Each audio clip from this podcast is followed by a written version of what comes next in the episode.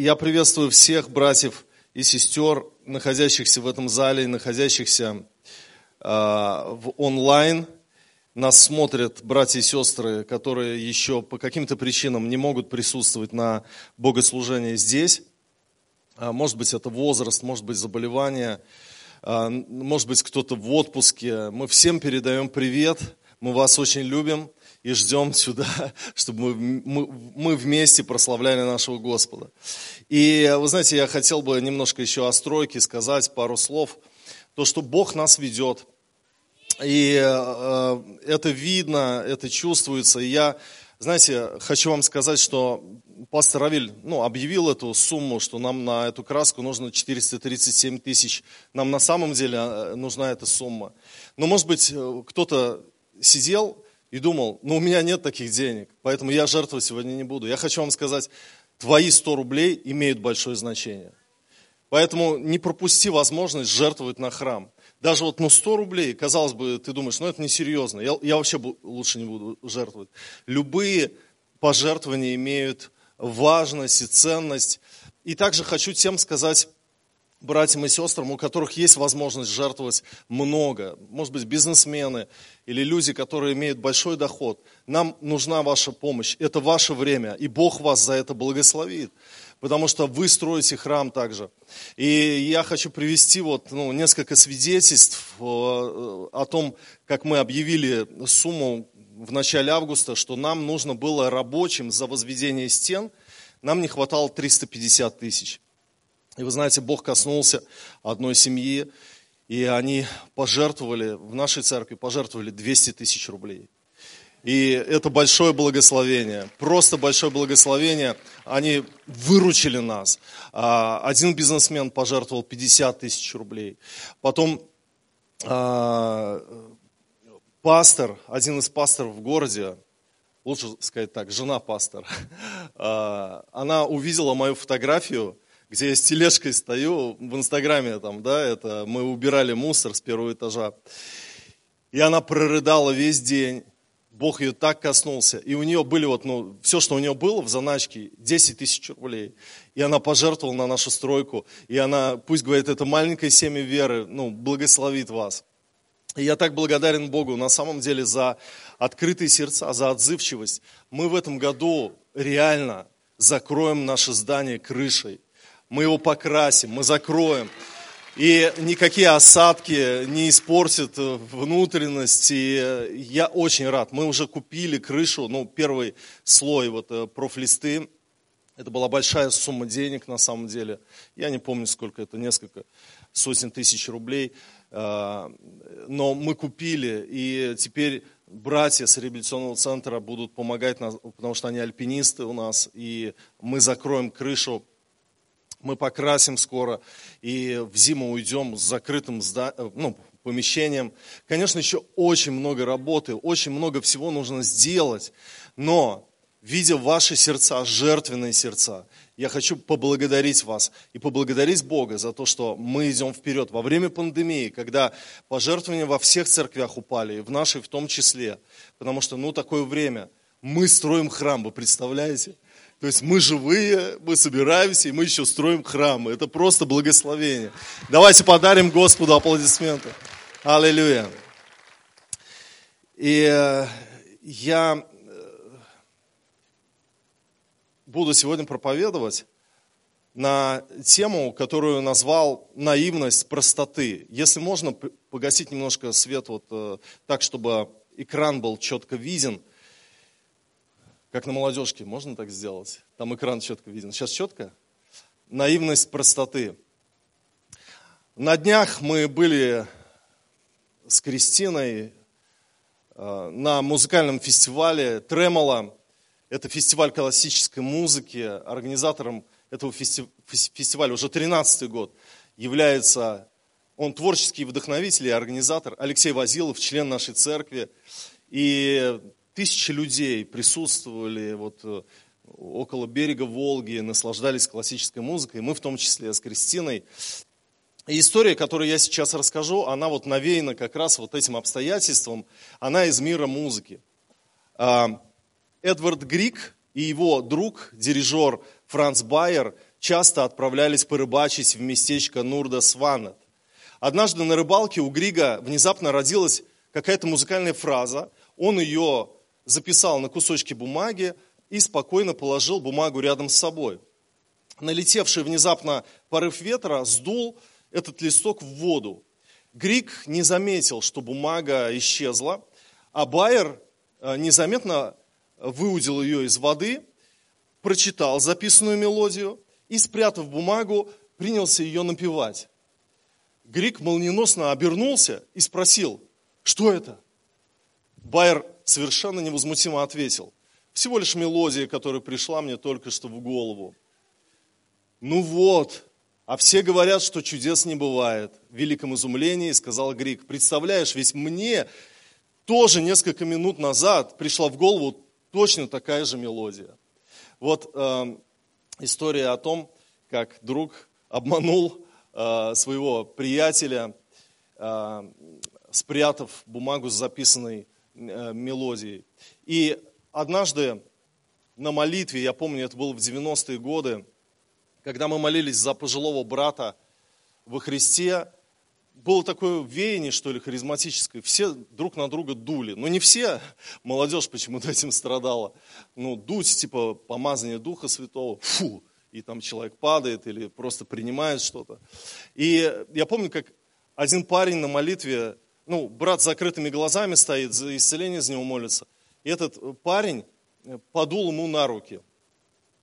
И после молитвы этот пожилой брат так растрогался до слез и говорит, представляете, вы молились, и Дух Святой в виде ветра повеял на мои руки. И этот парень, он просто постеснялся сказать, что это я дул. Как бы, да? Это не Дух Святой, это я дул. И вот так эта история как бы оформилась, закончилась. Вы знаете, я хочу сказать, что мы можем быть простыми, доверчивыми и неискушенными обманом. И из-за этого однажды мы можем потерпеть фиаско в нашей вере. Инфантильность и обскурантизм. Инфантильность, вот это такая простодушность, а, отсутствие роста в жизни духовного, отсутствие ментального роста, обскурантизм, вот это вот ярое отстаивание – чего-то своего, чего ты достиг, и осуждение всех и вся. Это беда многих христиан. Но Бог призвал нас не к наивности, а к осознанной вере. Бог призвал нас к осознанной вере. Давайте мы откроем с вами второе послание Коринфянам, 11 главу, и прочтем здесь со 2 по 6 стихи. Апостол Павел пишет послание Коринфянам и пишет им, «Ибо я ревную о вас ревностью Божией, потому что я обручил вас единому мужу, чтобы представить Христу чистую девою. Но боюсь, чтобы как змей хитростью своей прелестил Еву, так и ваши умы не повредились, уклонившись от простоты во Христе. Ибо если бы кто, придя, начал проповедовать другого Иисуса, которого мы не проповедовали, или если бы вы получили иного духа, которое, которого не получили, или иное благовестие, которого не принимали, то вы были бы очень снисходительны к тому. Но я думаю, что у меня нет ни в чем недостатка против высших апостолов, хотя я и невежда в слове, но не в познании. Впрочем, мы во всем совершенно известны вам. А, хочу обратить ваше внимание, что слово «уклонившись» записано в синодальном переводе курсивом. А это значит, что в греческом оригинале этого слова нет. Это дописка переводчиков, которые хотели сконструировать смысл и передать его так, как они увидели этот смысл в этом тексте. Но а в этом тексте, в греческом языке, есть слово «апо», которое переводится как «от». Так же, как и в русском языке, «от» может быть указанием на причину какого-то события. От этого у меня разболелась голова. Да? и, а может быть указанием на точку отсчета. Пошел от него туда-то. Да? Поэтому вот этот текст, он труден в том, что он передает нам сразу два смысла. Первый смысл, как в синодальном переводе перевели, что мы не должны уклоняться от простоты во Христе. И многие христиане, читая этот текст, используют его, что нам не нужно богословие изучать, нам не нужно ничего такого, вот, вот каких-то глубоких размышлений, нам не надо уклоняться от простоты во Христе. Вот что-то вы сложное вот рассказываете здесь про Троицу, еще про что-то, да. Э, нужно в простоте быть во Христе. Но, но на самом деле слова апостола могут иметь другое значение – что от этой самой простоты или из-за простоты у нас могут возникнуть проблемы, что наши умы могут повредиться из-за вот этой простодушности, инфантильности, из-за того, что мы можем не углядеть лукавые приемы дьявола. И вот церковно-славянский перевод здесь приходит очень хорошо на помощь. Елизаветинская Библия. Давайте мы прочитаем третий стих в церковно-славянском переводе. «Боюсь же, да никако, яко же змей Еву прелести лукавством своим, так и истлеют и разумы ваши от простоты, я же во Христе». Простота в понимании Павла тождественно наивности, детской неразумности и духовному младенчеству. Поэтому этот текст следует понимать так, что мы, наши умы могут повредиться – из-за простоты, из-за того, что мы чего-то не видим, из-за недальновидности нашей, из-за наивности нашей. Простота уязвима коварству и лукавой хитрости. Дьявол может воспользоваться этим. Именно этим он воспользовался в случае с Евой, которая э, поддалась обольщению. Ее глупая доверчивость змею привела к тому, что она согрешила и Э, повлияло на то, что и муж ее согрешил.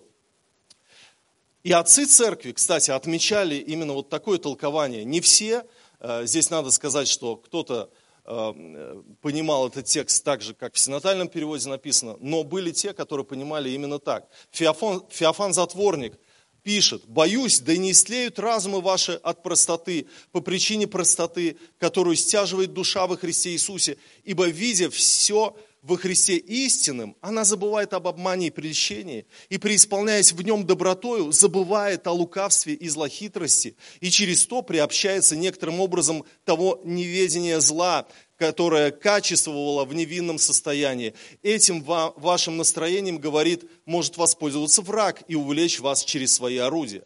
Феофилакт Болгарский говорит, чтобы не повредились, уклонившись от простоты во Христе. Как это понимать?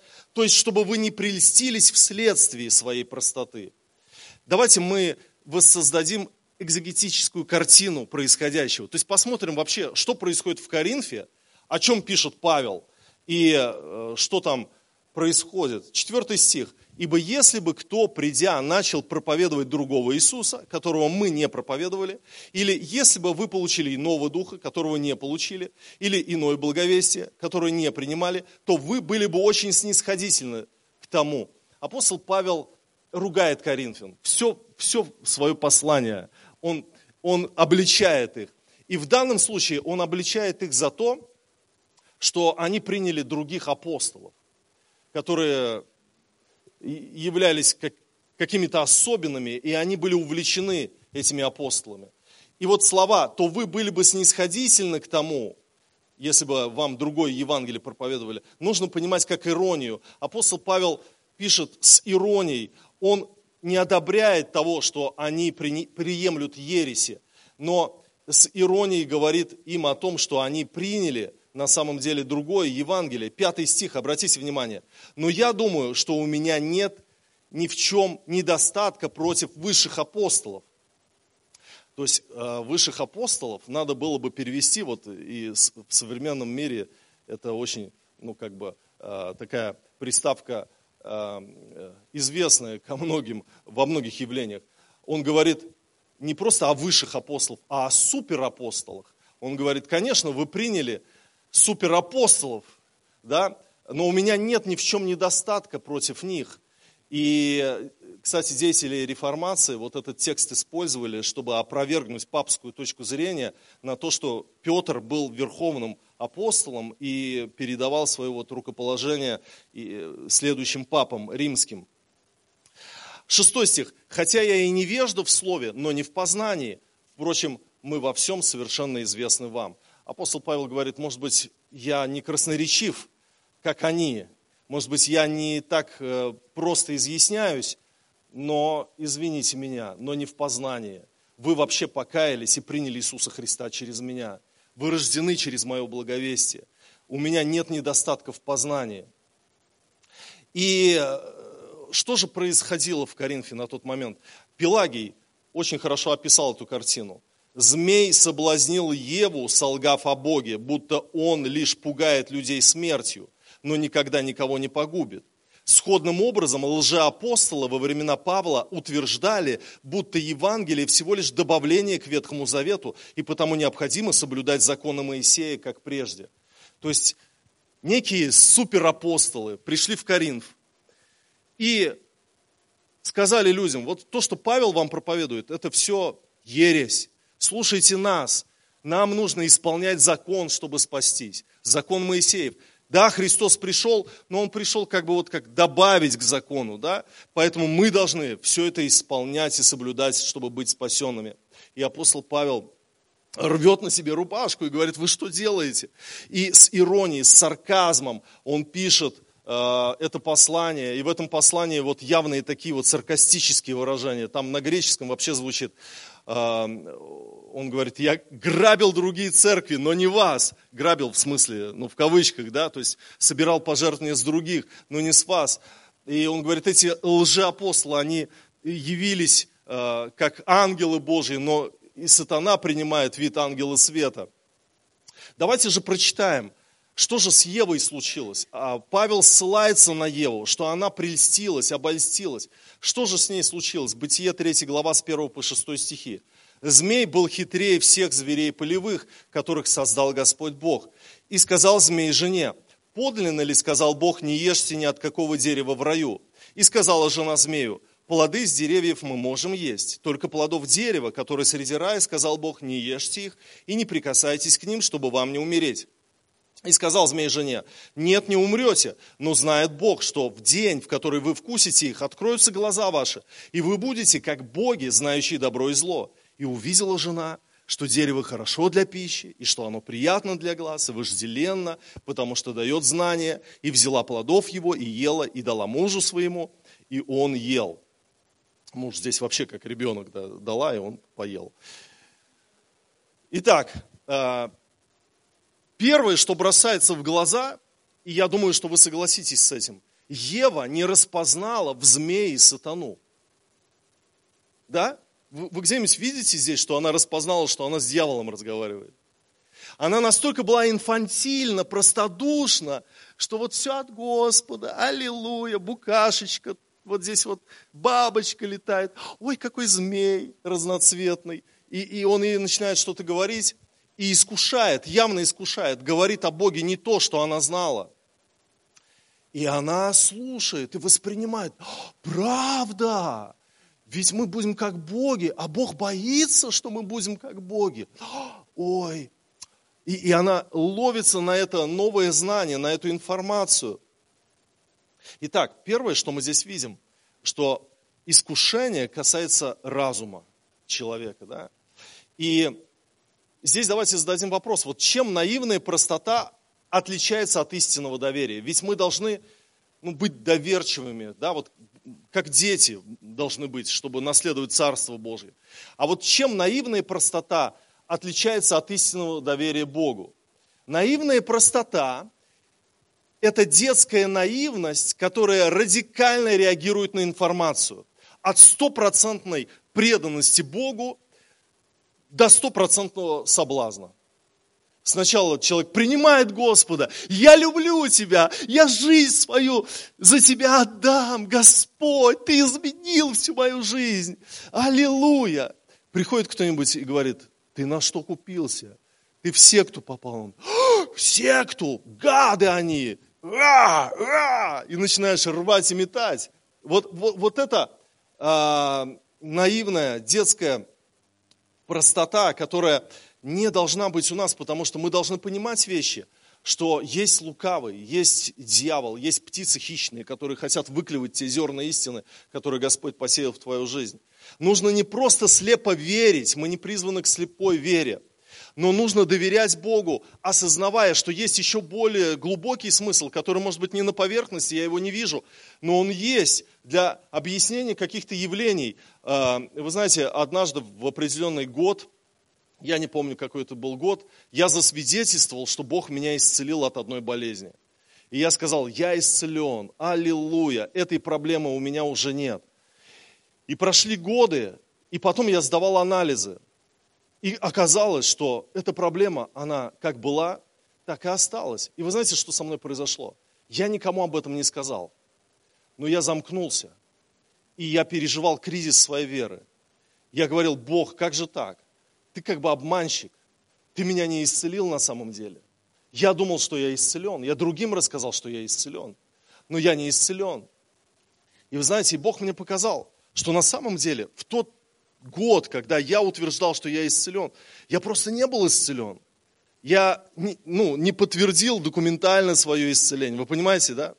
И воспринимая эмоционально и вот поверхностно ту ситуацию, я пришел к соблазну. Кто-то на моем месте из-за этого ушел из церкви, ушел от Бога вообще, разочаровался. Почему? Потому что очаровался неправильными вещами, своей собственной ложью мы можем сами себя привести в обольщение, не понимая путей Божьих. А, да, это не говорит о том, что я должен смириться со своим неисцелением. Я продолжаю верить в свое полное исцеление. И чудеса бывают, задокументированные чудеса. Реально человек может прийти и принести э, э, справку от врача, что вот, вот, вот документ, что у меня была опухоль, вот документ, что у меня нету. Это есть такое, слава Господу, Бог живой исцеляет. Но есть вещи, когда мы сами попадаемся на крючок дьяволу, и наша вера как бы страдает.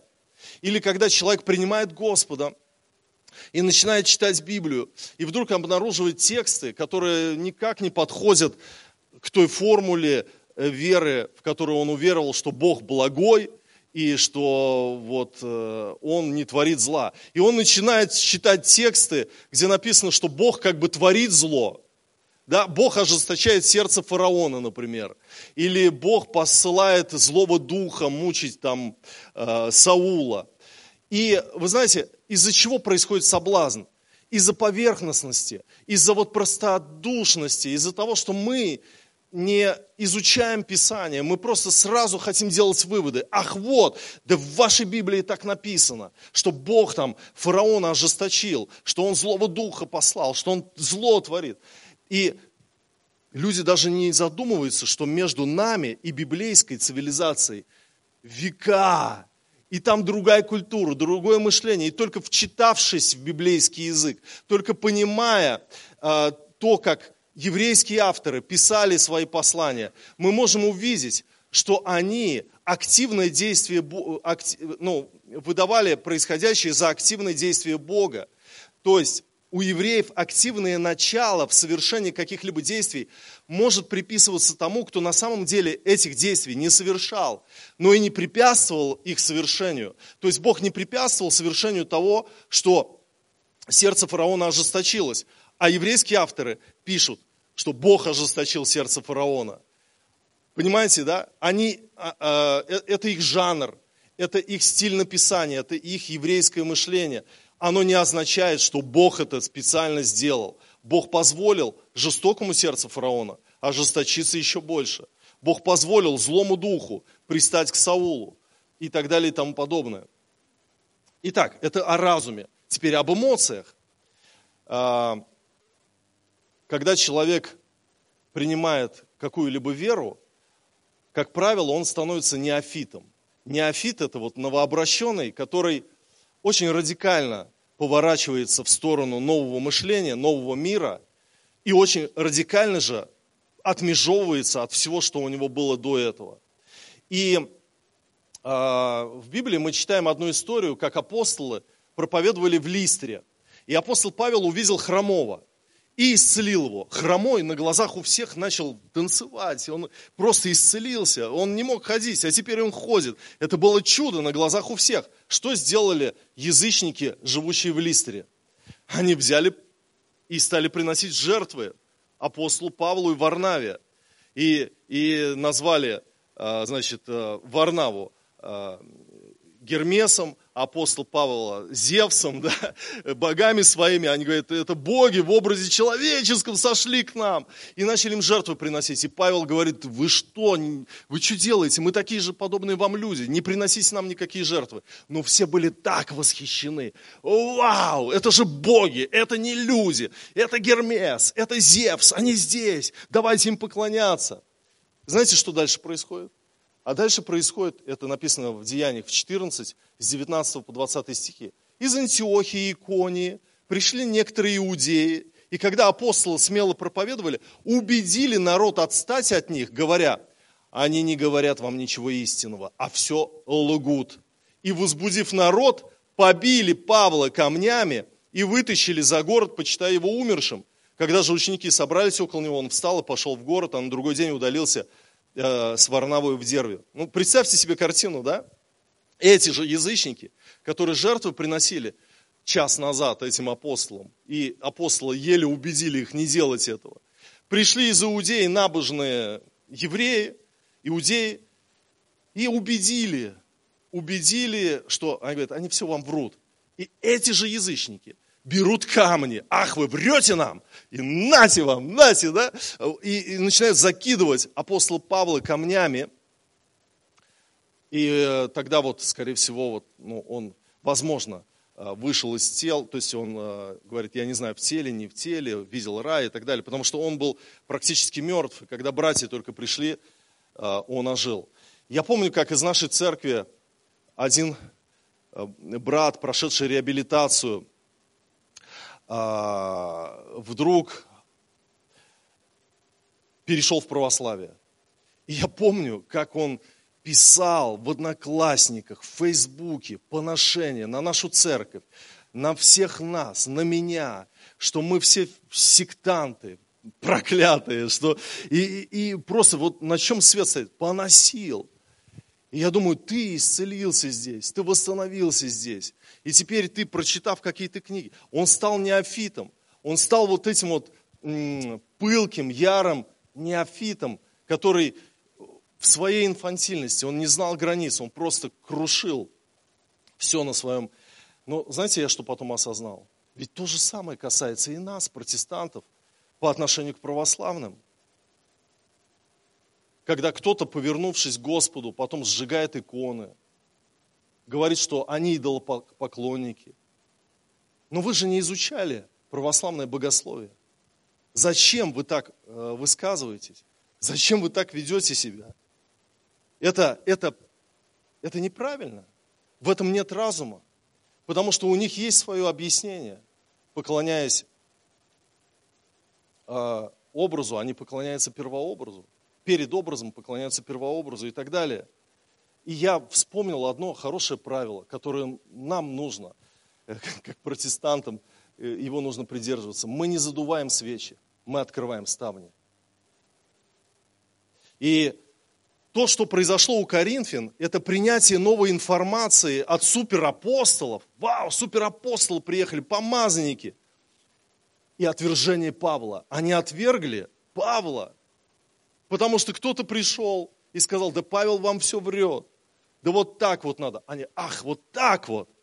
И апостол Павел говорит, знаете, как змей прелестил Еву, так и ваши умы могут прелеститься из-за вашей простоты во Христе. Из-за того, что вы все вот, вот так вот воспринимаете, вы неразумно поступаете. Простота может быть профанацией. А профанация, она не разбирается ни в чем. Знаменитый нью-йоркский богач Джеймс Якоби устроил большой прием. Желая доставить удовольствие своим гостям, он пригласил известного скрипача Мишу Эльмана. Скрипач прибыл несколько раньше и, доставая из футляра скрипку, показал ее хозяину дома. «Страдивариус», — сказал он, — «этой скрипке больше 250 лет». «Не беда, сынок», — Якоби похлопал его по плечу. «Может быть, этого никто не заметит». То есть понятно, что этот богатый, он вообще не разбирался а, в музыке, в а, каких-то а, инструментах, которые вот на самом деле очень ценные. И я увидел, что в церкви может быть такое, и оно есть такое, что люди не разбираются в источниках информации, перепечатывают или просто копипастят информацию из каких-то желтых источников, из желтой прессы, пишут что угодно о вакцинации, которые там вот как раз вот это чипирование и так далее и тому подобное. Просто не разбираясь в чем-то, пишут обо всем, о событиях в Беларуси, а, не будучи политиками, они выдают себя за то, что вот они прочитали, вот это истина, то, что они прочитали. У меня даже, знаете, желание возникло провести курс информационная эвристика. Это, то, что, это предмет, который у нас был в университете о том, об источниках информации, как правильно ну, видеть, где ложь, а где, где, ну, где на самом деле профессионалы пишут. Потому что сплошь и рядом какие-то новости, какие-то новые откровения, какое-то осуждение. Мы не должны быть категоричны, мы должны уметь разбираться, друзья. И поэтому апостол Павел нас призывает к тому, чтобы мы не были вот простыми в этом смысле, чтобы мы а, понимали, что есть лукавство в этом мире, есть искаженная информация, есть ложь, чтобы мы умели разбираться. Я, я никогда раньше не понимал место Писания, когда Иисус говорит, горе вам, фарисеи, книжники, лицемеры, что обходите сушу и море, чтобы сделать хотя бы одного прозелитом, и когда это случается, делаете его сыном гиены вдвое худшим вас. То есть они благовествуют по-своему, да, вот эти фарисеи, кого-то обращают в иудейскую веру. Иисус говорит, и вы делаете этого человека вдвое хуже, чем вы. И я никак не мог понять, знаете что, почему вдвое хуже, чем, а, а, чем фарисеи? То есть почему не просто такие же, как вы, да? Почему вдвое хуже? И когда я стал изучать вот именно этот текст, а, это место Писания, я сначала задал вопрос, ну неужели учение фарисейское, оно было плохим? Христос уже сказал сам, слова их слушайте, а по делам не поступайте. Почему человек, обратившись в иудаизм через них, становится вдвое хуже, чем они? И я понял, что фарисеи строили свое богословие на противоречии, на противостоянии кошерное, некошерное, свои, чужие. И они этим самым, будучи служителями некой системы богословской, пренебрегали человечностью. Они с ненавистью смотрели на самаритян, на язычников, даже нуждающихся в помощи. Э, Христос привел притчу, что э, левит прошел мимо, священник прошел мимо избитого, да? Потому что для них главное там, на свое богослужение не опоздать, а вот к язычникам как к псам отношения. И когда человек приходил в веру фарисейскую через них, почему он становился вдвое хуже, чем они? Потому что вот этот всплеск эмоций неофитских, пыл, появляется у новообращенного как раз-то. И он начинает мир делить на красных и белых. И он начинает как раз с пены у рта отрекаться от своих родителей, отрекаться от своих там родственников, потому что он уверовал, и теперь он в новой вере, потому что Бог там и так далее, и так далее и, и пренебрегает человечностью, пренебрегает людьми.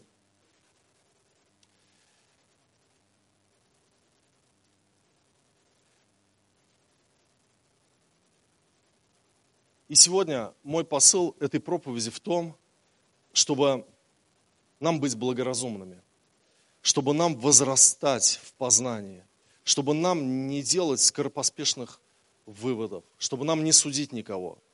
Потому что в протестантизме, знаете, в православии есть свои грехи, а в протестантизме есть свои ярко выраженные грехи. Один из них, знаете, какой? Осуждение. Мы судим всех за все.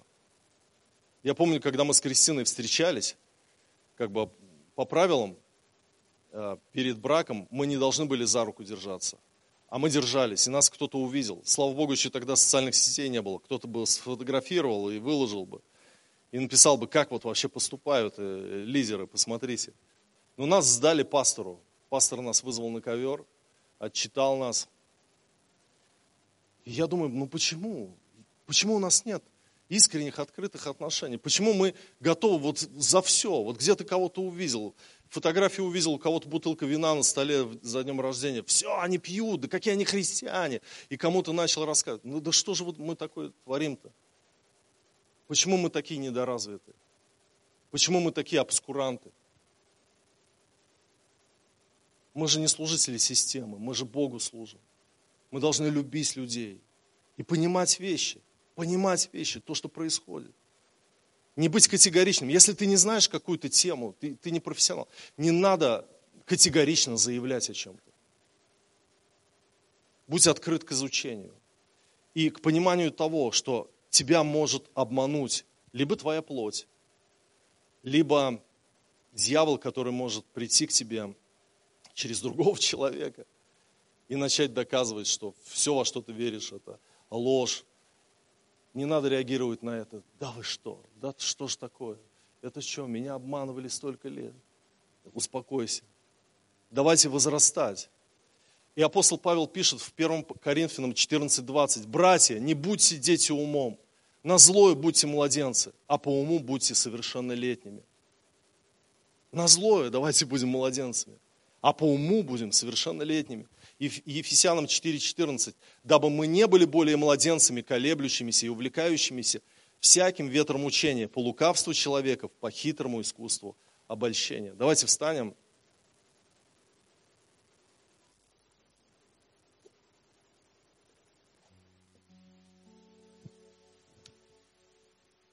Аллилуйя. Не реагируй.